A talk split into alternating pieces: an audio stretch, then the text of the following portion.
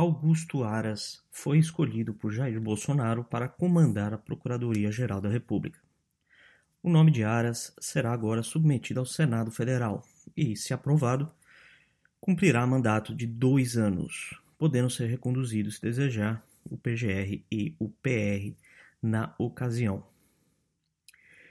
Cabe lembrar que, entre as funções de um procurador-geral da República, está a promoção de ação direta de inconstitucionalidade e ações penais para denunciar autoridades como deputados federais, senadores, ministros, o presidente da República e o vice-presidente.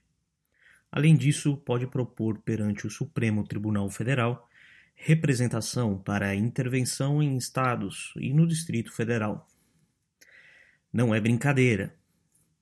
Mas não termina por aí. O PGR, como sabemos, chefia também o Ministério Público Federal, que chefia os procuradores da Força-Tarefa da Lava Jato.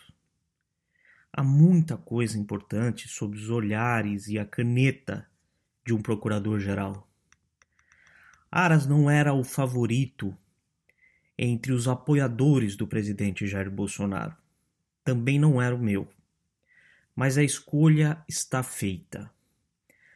A decepção nos permite reclamar aqui e ali, mas a prudência nos exige calma e nos pede tempo para que os posicionamentos e decisões de Augusto Aras no exercício de suas funções como PGR falem por si. O momento é para esperar e observar, uma vez que esbravejar agora não vai adiantar de muita coisa e pode ainda fornecer combustível para a oposição usar contra o presidente e seu governo. Jair Bolsonaro não é perfeito, a gente sabe, óbvio, já errou e vai errar mais. É o que se pode esperar de todo ser humano, afinal de contas.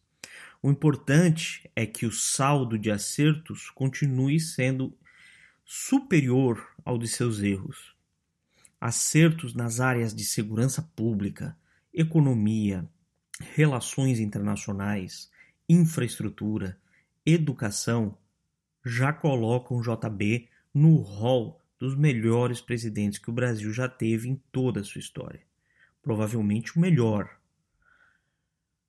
Para um país que já teve Janot e ainda tem Dodge como PGRs, Aras vai ter que querer muito para conseguir ser pior do que seus antecessores. Impossível não é. Se Jair Bolsonaro errou de fato com a escolha de Augusto Aras, somente o tempo e os fatos dirão. Não estávamos nos bastidores, não participamos das negociações, nós não sabemos de tudo. O que sabemos é que o presidente merece e precisa continuar contando com o apoio dos brasileiros para seguir realizando tudo que vem realizando.